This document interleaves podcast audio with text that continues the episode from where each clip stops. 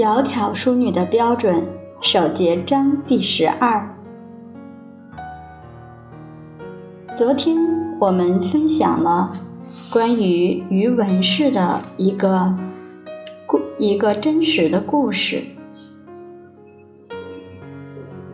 下面钟博士又分享到，这些故事，我们现代人看来，可能有的人觉得真是了不起。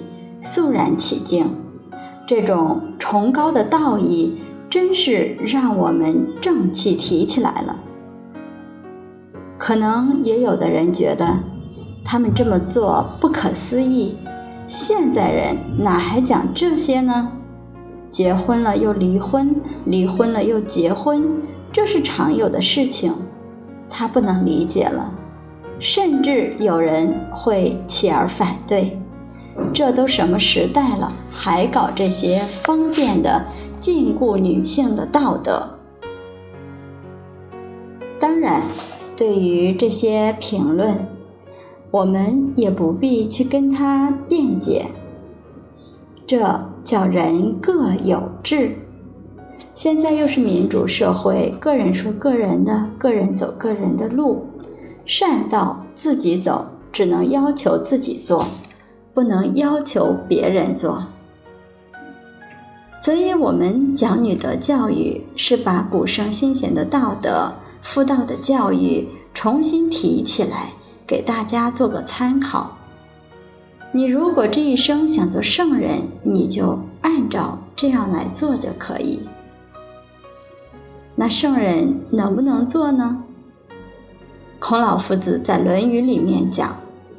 我欲人而人思至矣。我想要做圣人，我想要求人就得人，思人至矣。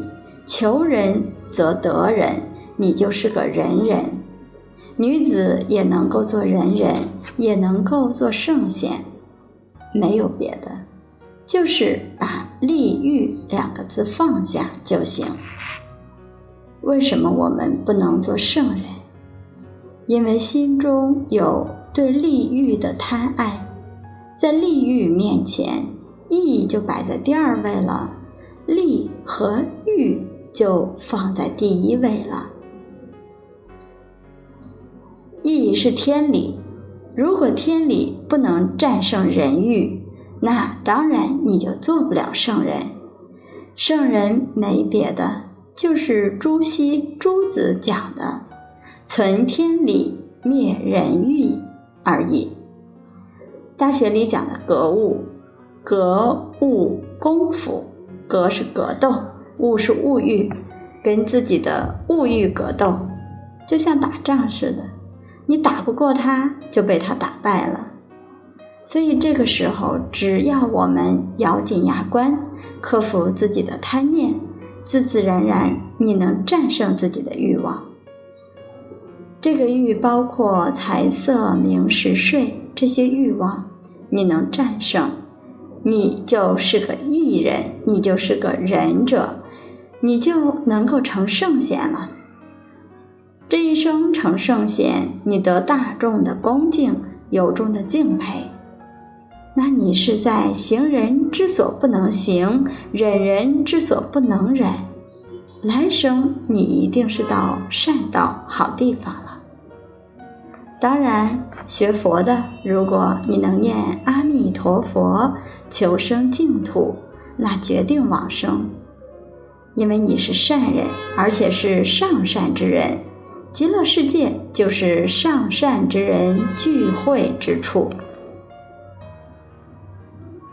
我们老讲上善若水，什么叫上善呢？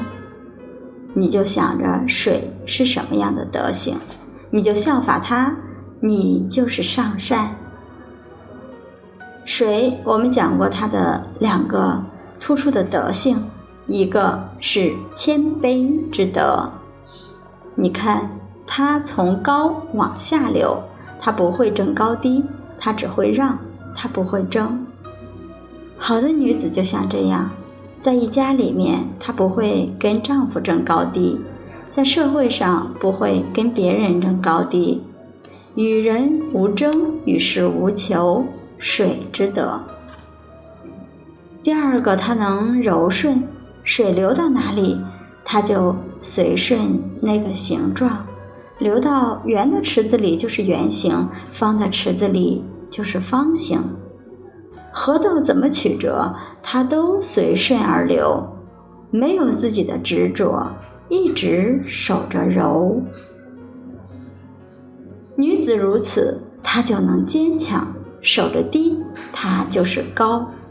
这就是上善。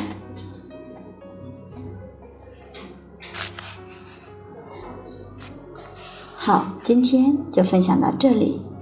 明天我们接着再来学习，谢谢大家。